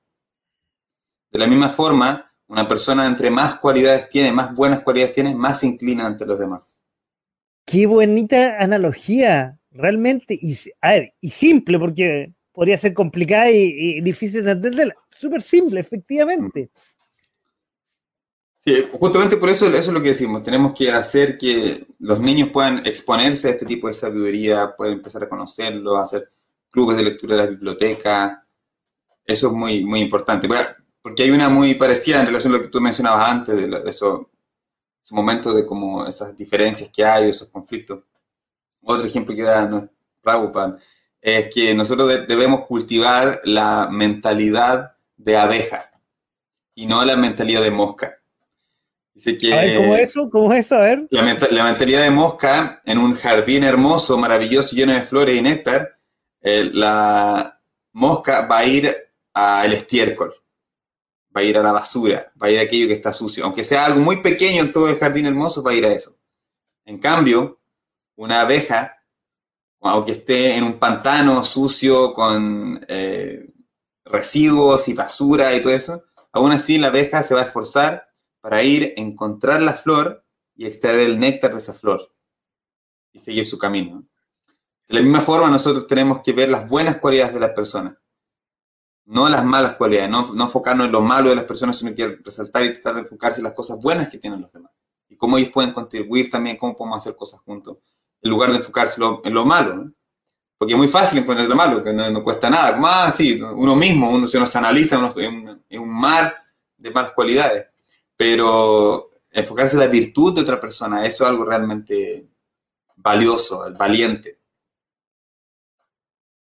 Oye, que, también qué, bonita analogía y, en general, efectivamente, uno, qué fácil es sacar las cosas malas o, las, o las no cualidades que tienen las personas en vez de detenerse un poco y ver que todo el mundo tiene algo que aportar, que tiene cualidades para aportar aunque sea, y perdona, perdóname el francés, en un mierdal, como un poco tú lo decías. Absolutamente, sí, sí. O sea, ver lo positivo hasta de las malas eh, situaciones. Tal cual. Eso tenemos que a Como lo decías de la abeja. Sí, tal cual, exactamente. Oye, pero que va a ser muy interesante esas dos horas que vamos a tener eh, en tres semanas más, el 18, que va a ser como también te decía cuando preparábamos este programa en la tarde, va a ser una pausa, una pausa mística muy interesante en un noviembre que va a ser bastante vertiginoso, que ah, probablemente en lo, político me refiero, y, en lo noticioso, sobre todo en lo político, porque los, como se van a acercar las votaciones, lo más probable es que los candidatos y los políticos en general van a empezar a mostrar lo de Claro, y justamente lo que tú decías, va a aparecer más la mosca que la abeja. Tal cual. E-, ese va a ser su trabajo, ¿no? ¿qué cosa, ¿qué cosa mala más puedo sacar? Necesito algo más malo de esta persona, por favor. Cinco, siete personas buscando a ver qué cosa ahora le podemos sacar, qué cosa negativa.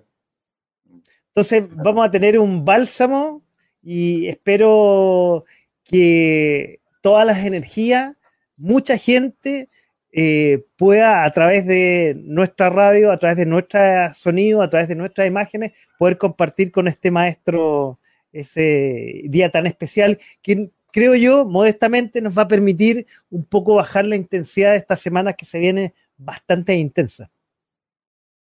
Absolutamente de acuerdo. Es así, es y es lo que necesitamos. Absolutamente, necesitamos eso y sobre todo en estos momentos, como hablábamos en la primera parte del programa, de tanta intensidad, no solamente en lo político, sino en el medio ambiente macroeconómico, en lo que es el tema de la, del cuarto retiro, las jubilaciones con eh, las platas de la AFP, y, que hay pelea entre lo político y lo económico. La cosa está, dentro de mi punto de vista, se está polarizando de a poco y eso no es bueno. No es bueno para una sociedad. Tal, cual, es, verdad. Y ahí nuestra recomendación... Eh, por un lado está la, cuestión, como te decía, hay siempre dos formas de verlo, una práctica, hay que hacer algo concretamente, y otra hay una más como trascendental, o del punto de la filosofía, o del mindset, como dicen los anglosajones, la, la mentalidad o la disposición. Y es que, que una forma más, verlo, tomar cierta distancia, y es que, en última instancia, Krishna eh, dice en este texto del Bhagavad Gita que en realidad todo lo que vemos, todo lo que tocamos, todo con, aquello que interactuamos, es una combinación de elementos. Eso es todo. él dice, están los cinco elementos que conocemos todos, fuego, aire, tierra, agua y espacio. Están los cinco sentidos para adquirir conocimiento, que son los ojos, la nariz, la boca, eh,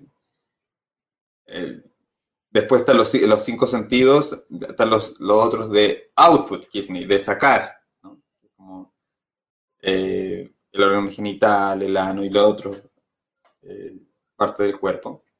Está la mente, que es la madre de todos los sentidos, los sentidos para adquirir conocimiento y los sentidos de sacar. Y están eh, las interacciones entre todo esto. Y esas interacciones generan como emociones en las personas. Todo eso se mezcla. Todo en realidad, en punto de vista material, es un, campo, un gran campo, y le dicen chetra, un gran campo gigante, con todo eso mezclado. Y esas interacciones hacen que la mente se apegue o, rechace ciertas cosas, la felicidad y la aflicción. Esas dualidades en el mundo material están todo el tiempo, todo el tiempo. Sufrimos, disfrutamos, sufrimos, disfrutamos. Es parte de este mundo. Entonces, nuestra recomendación en última instancia es entender eso, que la naturaleza de este mundo no es, no estamos aquí para ser completamente felices, estamos acá para aprender algo, para investigar y para encontrar profesores, maestros. Como aprendemos química, aprendemos matemática, también tenemos que aprender sobre vida espiritual. Y para eso también hay que ser un poquito exigente, en que, que no puedo dejar mi aprendizaje, mi camino a cualquier persona. Tienen que ser personas honestas, transparentes, ah, muy avanzadas espiritualmente. Y ese es un requisito, eso es muy necesario. Porque, y una de las principales cosas que el guru o el maestro lo dice, o la maestra nos dice, es, este mundo eh, está compuesto de tres miserias, tres tipos de miserias. La, la que nos ocasionan eh, los seres divinos, o los devas, daivi, que son los terremotos, los maremotos, así, eh, todas las cosas, fenómenos naturales, ¿no? Volcanes, etc. Lluvias, tempestades, sequía. Después están los adibáutica klesha, que la palabra técnica es klesha, sufrimiento. Los otros son los que nos ocasionan otras entidades vivientes, los líderes, los políticos eh, que, que maldirigen a la sociedad, los insectos, los virus, otras entidades vivientes. Y eh, en última instancia, estos los átmica klesha. Átmica se refiere a uno mismo. Y después está el tipo de sufrimiento que se inflige uno a sí mismo pensando cosas negativas, haciéndose daño, consumiendo estupefacientes, consumiendo cosas eh, que nos hacen daño a nuestra salud, etc. Alimentándonos mal. Hay muchas formas en que nosotros nos hacemos daño. Y este mundo está hecho de estas tres. Es, como un tridente, ¿no? Te golpea una, te va, a dar, te, va, te va a causar sufrimiento uno o te va a causar sufrimiento otro. Pero ahí está. Entonces, en última instancia, lo que tenemos que es cultivar el desapego de esto saber que simplemente son estas combinaciones de elementos y de sentidos uh, mezclándose en este campo, y, pero nos tiene que interesar también qué va a pasar con 100 años en nosotros. Porque el problema real, nuestro problema real, no son los políticos, nuestro problema real es la muerte. Nacimiento, enfermedad, vejez y muerte. Ese es nuestro problema como de fondo. Y la filosofía trata de abordar eso, trata de hacernos preguntas sobre eso. Y en, última instancia, la práctica espiritual está orientada a enfrentar ese, que es el problema de fondo. Y es lo que causa tanta ansiedad en última instancia.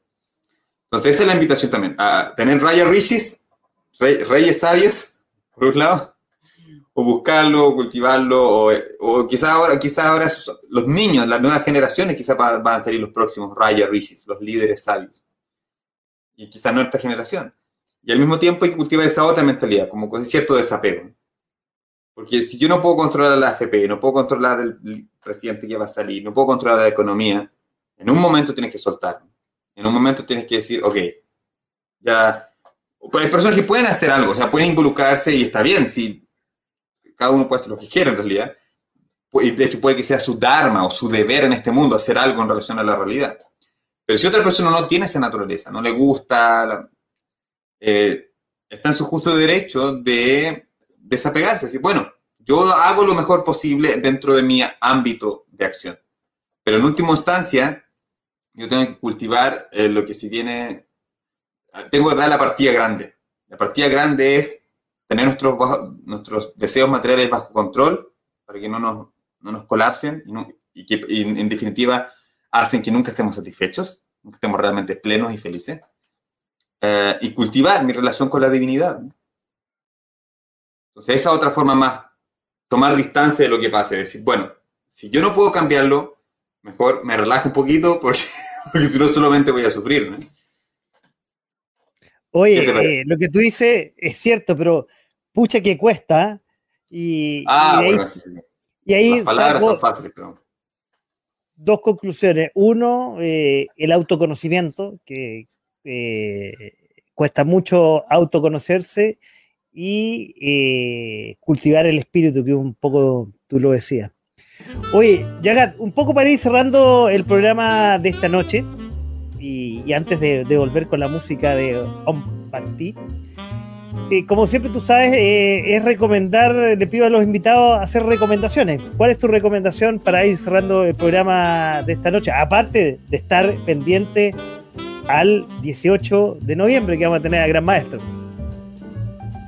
Ah, yo recomiendo libros, siempre recomiendo libros. Hay uno que yo tenía en inglés, lo revisé por mis hijas, pero fui a la biblioteca de Santiago, que está abierta ahora, y descubrí que está en español también.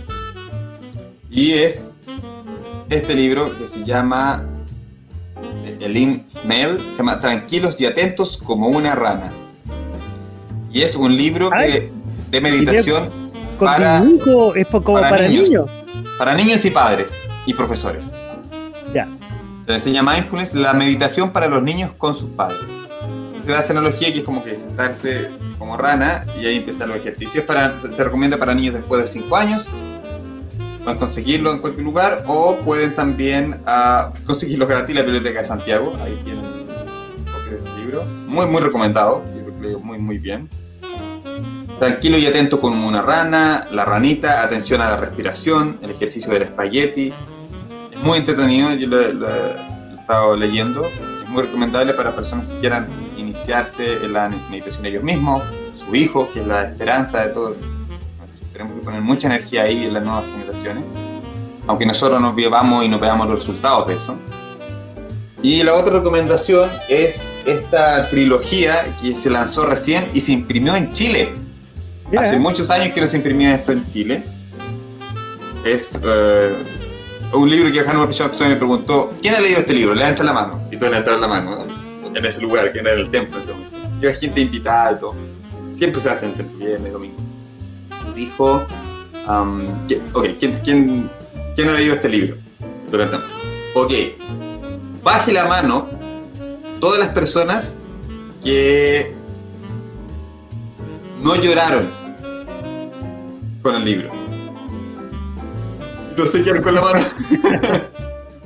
Porque realmente un libro muy emocionante. Y se llama Srila Prabhupada Lilambrita. Ah, está, todavía nuevito paquete. recién llegó, está recién lanzado. Y es, es un libro que en inglés tiene tres volúmenes, o sea, siete volúmenes, seis volúmenes originalmente, después lanzaron una edición un sexto, que es como de... Pero este en, en español han traducido y han impreso ya los primeros tres, los primeros tres volúmenes. Entonces, en iscom.cl pueden buscarlo. Es un libro, es una biografía. Y ustedes saben, como cuando una persona no quiere leer mucha filosofía, cosas así, las biografías son perfectas. La de Michelle Obama ha sido bestseller hace poco. Eh, se llama Becoming, muy buena también. Eh, pero esta es una biografía muy especial de cómo este caballero de India viene con 70 años de edad a Occidente. Y cómo él tenía esta misión que su maestro espiritual le dio cuando él era joven y literalmente se preparó toda su vida para poder viajar. Tradujo, el, aprendió sánscrito, tradujo de sánscrito a inglés. Con sus primeros tres volúmenes de los libros, vino con 70 años. Cuando la gente se jubila, ahí recién partió él su, su viaje. Tuvo dos do, uh, infarto, preinfarto en el, en el porque ocupó un barco de carga, imagínense, para llegar acá, un viaje gigante. Así que un libro muy recomendable, muy emocionante eh, para conocer la historia de un Swami y su viaje para llegar a Occidente. Y la tercera y última recomendación te la puse en el chat privado que tenemos acá, no sé si se dirá, ah. que es un ciclo de charlas del Instituto de Estética de la Pontificia Universidad Católica de Chile. Voy a estar dictando una de las charlas el martes 9 de noviembre. Invito a todos los auditores a conectarse, es gratuito el evento. Hay más charlas también muy interesantes. Ah, ahí la estoy compartiendo, ahí la estoy compartiendo. Eh... Cuéntanos un poco cómo. El Instituto de Estética eh, participa con nosotros, le interesa mucho el tema del mundo sacro y su, relación con la naturaleza. Entonces invitó a NIOS, esta institución de Hanumat Swami, para el mundo académico, para el estudio. Justamente lo que hace es conectar estos diferentes mundos y el Instituto de Estética está muy interesado justamente en eso. Que la gente conozca eh, cómo estos diferentes saberes ancestrales se vinculan con la naturaleza y de qué forma nosotros en Occidente hoy en día con tipo de vida moderna quizás eh, podemos aprender esta filosofía, de esta sabiduría, cosas prácticas para nuestro propio desarrollo, para nuestras propiedades. Eh, Ahí son varios días, estoy leyendo. Son varios días, son varios días. Ciclo de charlas los martes a las 5 de la tarde, martes del martes 2 eh, de noviembre al martes 7 de diciembre, con distintos temas. Ahí está toda la información. Eh, mi charla es el día martes 9, pero yo recomiendo poder conectarse a todo. Hay una muy buena sobre la semilla y cómo eh, la siembra, la cosecha del agua, que, que son expertos de Perú es muy interesante, así que si tienen, no tienen panorama los próximos martes de noviembre, aprovechando que noviembre va a estar eh, cargando de esa energía que ya mencionamos, eh, esas son mis recomendaciones para, para despedirme de todos ustedes. Que muchas gracias por, su tiempo. No, Yagar, a ti ahí estamos dejando para los que nos están viendo la, la página, la, vamos a compartir también cuando publiquemos esto para los que lo ven repetido, ahí la, dirección de este de estas eh, charlas, ciclo de charlas de naturaleza y sacrilidad. Oye, y yo quiero recomendar lo que está, los que nos acompañó, la, música de Op Bhakti, y nos invitamos nuevamente a Juan. Y Juan, ahí desmuteate para que te podamos escuchar. Claro. Ahí estás. Y antes de la música, una recomendación también, Juan, del grupo. Sí, eh, bueno, eh, estamos invitados a, para el próximo fin de semana, a, ver, dos semanas más. El 12, para, vamos a viajar al sur, a la ciudad de Buchupureo. Hay un Instagram que se llama Almas del Sur yoga festival. Ahí está el Instagram de toda una agrupación de personas que se dedican al yoga, a distintos estilos de yoga, y va, a haber este festival que es el 13 de noviembre, sábado 13 de noviembre en el sur, en la localidad de Buchupureo. Así que, y en, diciembre también hay otro festival de yoga que va a ser eh, en, Las Condes. Eh, como falta todavía, pero en diciembre es cosa que ahí van a aparecer por las redes sociales. Nosotros también, OnBacti tiene un Instagram y ahí también podemos ir compartiendo donde vamos a estar presentándonos. Esa es como nuestra recomendación y muchas gracias por, la invitación. No, al contrario, muchas gracias a, ti, Juan, en representación de OpBacti, eh, que nos presente la música. Así vamos a terminar el programa de esta noche de una forma distinta. Pero antes de eso, quiero compartir esto de Silvia, que estaba bien prendida esta noche y, le, agradecemos que dice, somos seres pluridimensionales y no estamos conscientes de eso. Y por eso nos cuesta avanzar la vida, en los proyectos de vida, hacia donde queremos llegar, tanto en lo materialmente, materialmente y espiritualmente. Yo lo comparto absolutamente, Silvia. Oye, y lo dejamos con Juan en nombre de su grupo of, of me cuesta, me cuesta todavía después eh, con la música del Oriente. Adelante, Juan. Todo suyo el micrófono. Bueno, muchas gracias. Muchas gracias. Eh, bueno, saludos para mi hermana de Villarrica, para Yagat Guru, para, por la invitación, también a Andrés, que eh, seguramente está unido en la conexión, a Patricio y a Lalita, que estuvo en el programa anterior. Bueno, eh, Yagat Guru habló de, reyes, incluso contó historias acerca del rey, rey Ramachandra. Y esta canción está dedicada a él, es Ragupati, Raga, Raya, Ram. ¿Ya? Entonces, con mucho cariño para todos, en este instrumento que no es Santur, es una Vina, Hansa Vina, que es como otro instrumento de cuerdas. Así que con mucho cariño, Ragupati.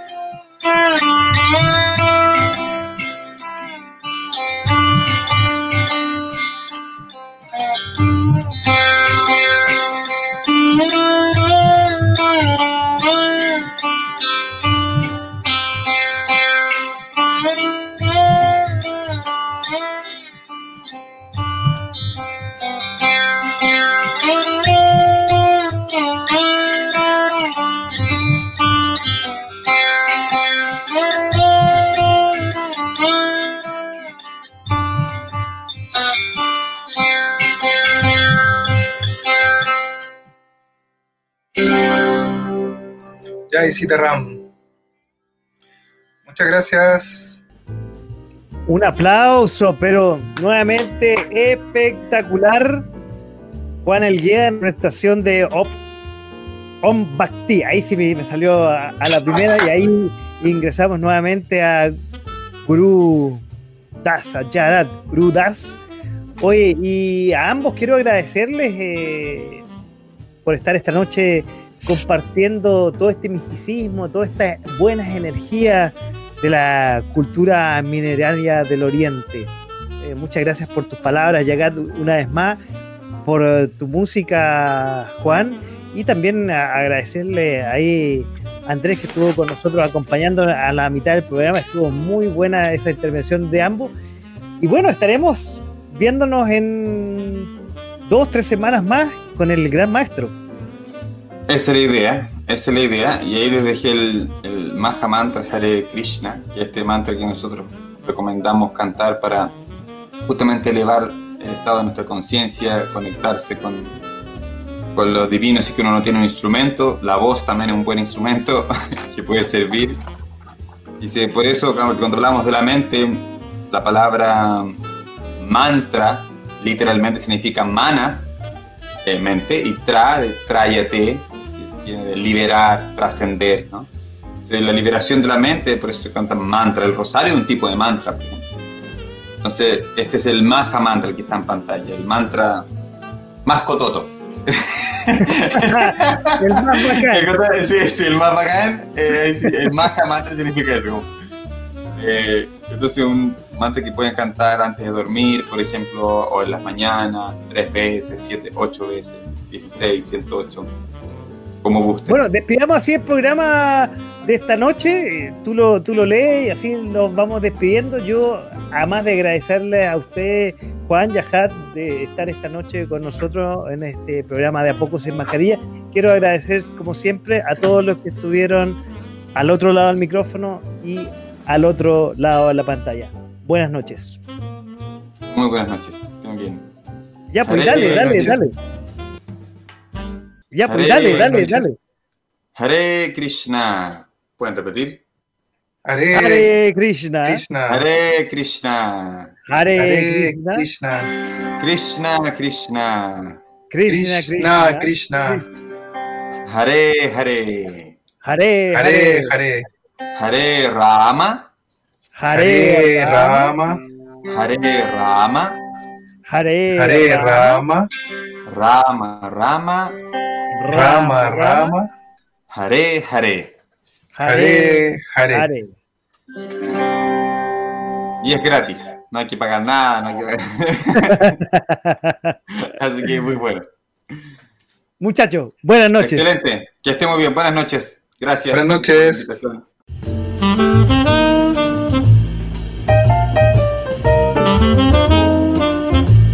A través de .fm.cl